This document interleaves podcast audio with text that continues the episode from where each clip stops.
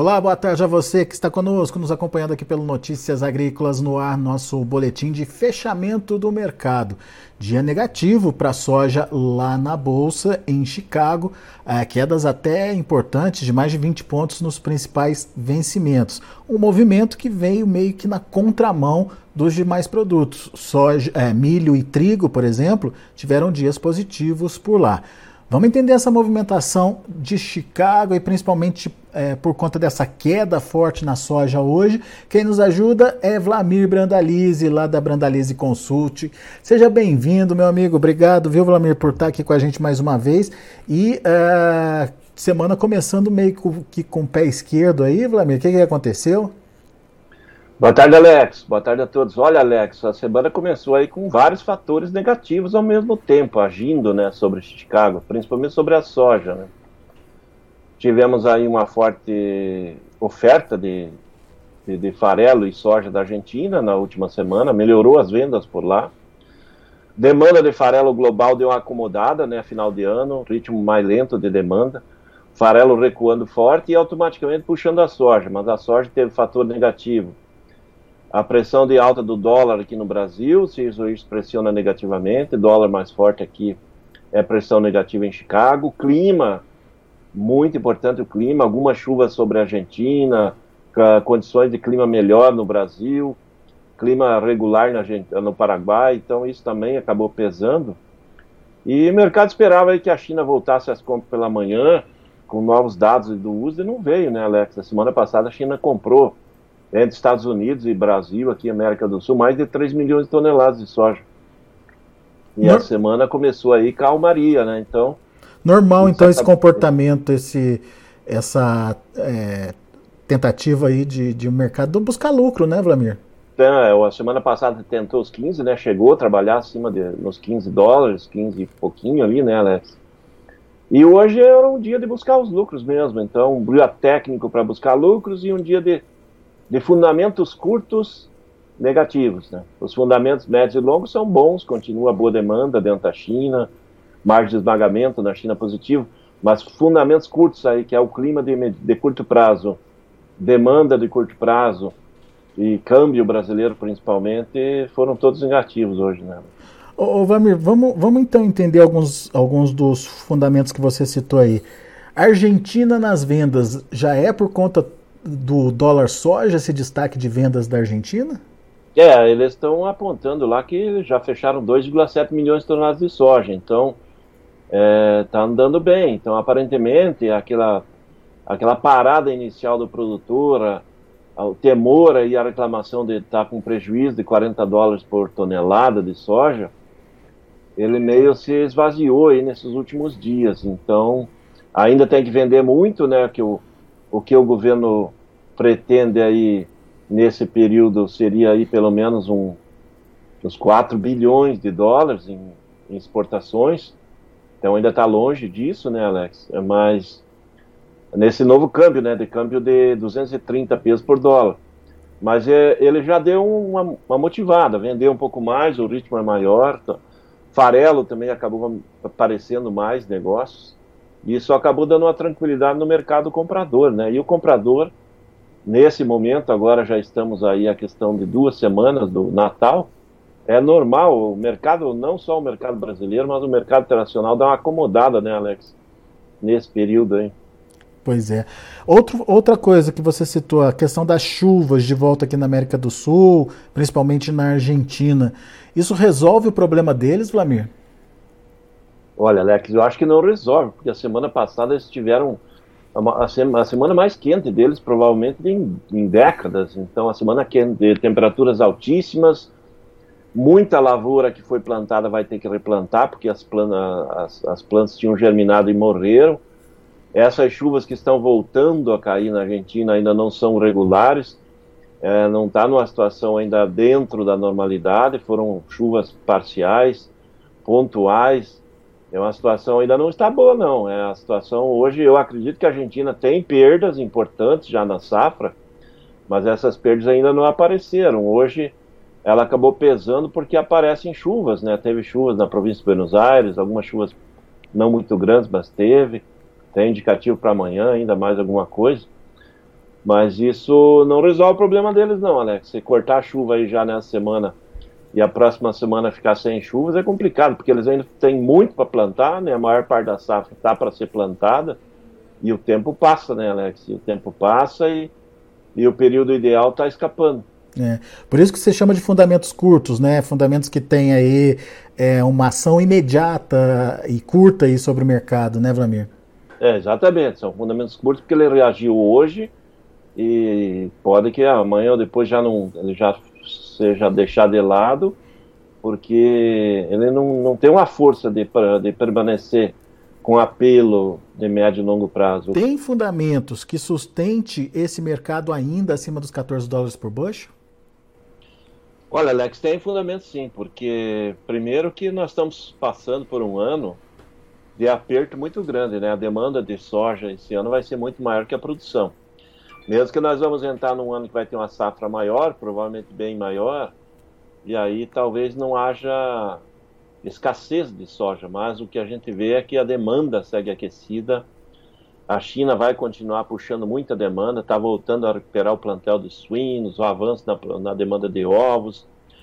O principal fator é que a margem de esmagamento na China ela é positiva, o farelo e o óleo estão é, dando margem aí para a indústria, então a indústria não está carregando prejuízos, com soja entre 14,5 e 15 dólares o bushel. Então esse é um bom sinal, né, Alex? Porque o maior comprador mundial consegue levar a soja entre 14,5 e 15 dólares e trabalhar com margem positiva no esmagamento, é, aí é, uma, é, um fundamento de médio e longo prazo bom, né? É ao contrário do que o clima, né? O clima do momento, se cortou a chuva aí nos próximos dias, é um, é um, é um fundamento curto. O dólar, que hoje está em alta e é negativo, amanhã, se o dólar cair, ele acaba sendo positivo. Então, esses são os fundamentos curtos e os fundamentos médios e longos que, que eu acredito que são bons também para 2023, né, Alex?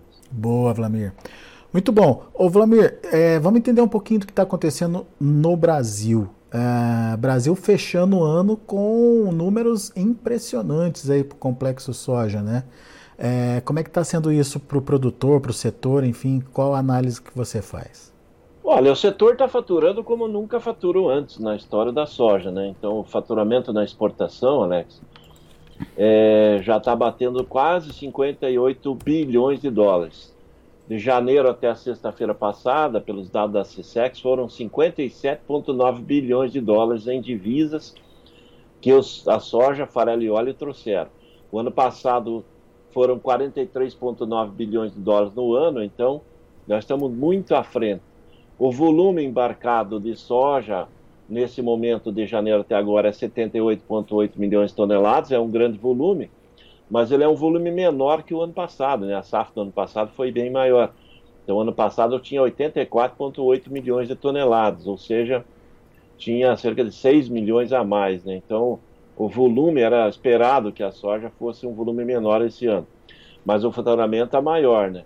O que está surpreendendo é o recorde histórico de exportação de farelo, né? Já estamos com 20,8 milhões de toneladas. O ano passado era 16,8. O recorde histórico de exportação de óleo, né? Nós estamos com 2,7 milhões de toneladas de óleo exportadas. Já é recorde histórico anual também. E o ano passado era 1 milhão e 900. Então, o farelo e o óleo surpreendendo aí com um recorde. Ah, a soja em grão está dentro da normalidade, que era esperado vai provavelmente ficar perto de 80 milhões de toneladas embarcadas. Então é isso que devemos fechar o ano e com soja superando os, eu acredito, pertinho aí dos 58 bilhões e meio, talvez um pouco acima, de dólares em faturamento. É muito dinheiro, né, Alex? Se a gente transformar em reais, isso aí vai dar mais de 350 bilhões de, de reais. Isso é mais que o dobro aí de toda esse dinheiro aí que está sendo disputado ali no Congresso aí pelo go governo para manter aí a, os, os, Bolsa Família, as coisas que vem pela frente aí, né? O dinheiro que, que o novo governo quer gastar. Então só a soja está dando mais que o dobro disso aí em faturamento da exportação, né, Alex? E ainda tem os outros produtos, né? Tem todo o setor do agro em geral, milho também com recorde histórico de faturamento. Estamos muito bem, Alex, no é. setor. E o ano que vem no caso da soja, já estou esperando que nós vamos faturar o ano que vem perto de 70 bilhões de dólares em exportações. Alex. É, né? Ô, ô, ô, Vlamir, deixa eu só entender uma coisa. A gente sempre falou da necessidade de agregar valor, né, às nossas commodities. Em vez de exportar o grão, exportar o farelo, exportar o óleo. É, isso aconteceu esse ano, como você bem pontuou aí, houve um crescimento nas exportações dos derivados. É, isso é uma tendência ou é uma foi só uma oportunidade por conta da falta da Argentina no mercado? Enfim, como é que a gente pode entender é, esse avanço aí das vendas de derivados? Olha, Alex, nós vamos continuar avançando os derivados uh, no passar dos anos. Vamos exportar mais farelo, mais óleo. Isso é, é uma tendência de avanço, mas não vai ser uma tendência de tomar espaço da exportação do grão, né? Porque o primeiro ponto que a gente tem que olhar é quem que é o maior importador. E o maior importador chama China. E a China ela dá preferência de importação de grãos, da soja em grãos, porque ela tem um parque de esmagamento interno gigantesco. A China tem hoje mais de 180 milhões de toneladas em capacidade de esmagamento de soja anual. Ela é a maior em capacidade, supera os Estados Unidos e Brasil. Então, e ela prefere esmagar lá, porque a, o custo do esmagamento na China é mais barato que no Brasil e mais barato que nos Estados Unidos, né, Alex? Então é preferível ela esmagar lá, gera emprego lá e custa menos para esmagar lá, porque uma tonelada de soja esmagada lá na China é menos de 10 dólares, aqui no Brasil é mais de 20. Então, essa diferença ela acaba se agregando valor lá para a indústria deles, né, Alex? Porque depois no mercado global, farelo e óleo ele, ele, ele tramita por Chicago, então é isso que acaba trazendo um apelo aí deles importar mais grãos. Eu acredito que vão continuar importando mais grãos, mas eles abriram uma boa oportunidade, né? Porque esse ano eles permitiram o Brasil exportar farelo para a China. Então nós, estamos, nós exportamos farelo, óleo, grão, todos os produtos são exportados para eles, são os maiores compradores. E é um bom sinal, né, Alex? Mas não acredito que nós vamos transformar todo o grão e exportar farelo e óleo no, no futuro próximo, não. Eu acho que chineses não vão mudar a estratégia deles, vão continuar comprando a maior parte em grão mesmo. Muito bom. Vlamir, só para a gente finalizar, como é que foram as negociações hoje no Brasil? Chicago, é, Chicago caiu, mas o dólar subiu. Uma coisa compensou a outra? Parcialmente, né, Alex? Poderia ter caído mais, porque hoje nós tivemos o dólar aí puxando forte, mas hoje as cotações nos portos em relação à sexta-feira elas estavam cerca de dois reais abaixo aí. Hoje falava 187, no máximo 188 aí nos portos, e a semana passada, na sexta-feira, era 189, 190. Então, em média, estava perto, perto de dois reais a menos que sexta-feira, não por causa do, do, porque o dólar acaba compensando, mas nós tivemos também o prêmio, né?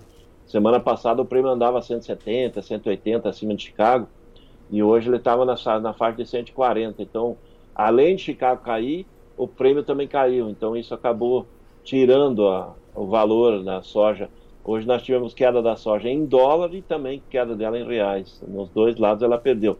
No balcão ao produtor aí pelo, pelo Brasil afora, ele teve estável em relação à sexta-feira. Mas é provável que amanhã o balcão entregue um pouco pela essa condição de, de, de, de porto. Hoje está mais barato, né? Porque o balcão normalmente reflete o dia anterior. Né?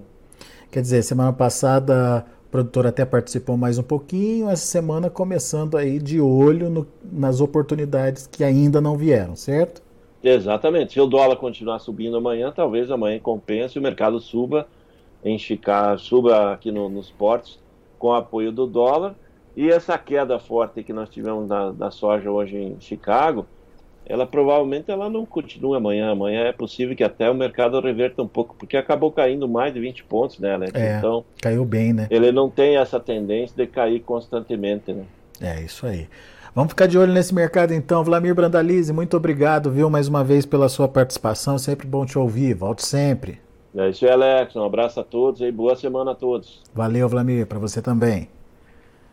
Tá aí, Vlamir Brandalize, da Brandalize Consulting, aqui com a gente, trazendo as informações de um dia negativo para a soja lá em Chicago. Vamos conferir? Janeiro, 14 dólares e 60 centes por bushel, uma queda de 23 pontos mais 25.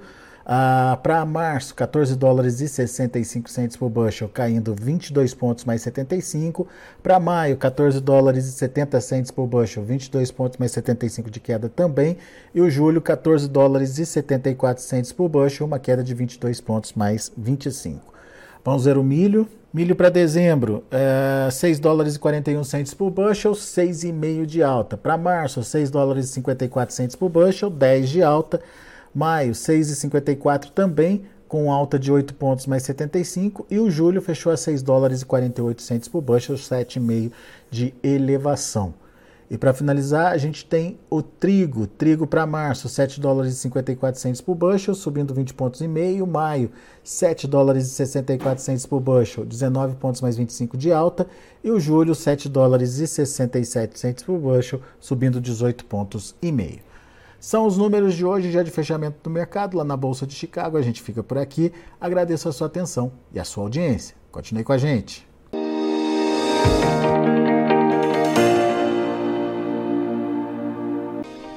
Se inscreva em nossas mídias sociais. No Facebook, Notícias Agrícolas. No Instagram, arroba Notícias Agrícolas. E em nosso Twitter, arroba Norteagri. E para não perder nenhum vídeo, não se esqueça de nos acompanhar no YouTube e na Twitch Notícias Agrícolas Oficial.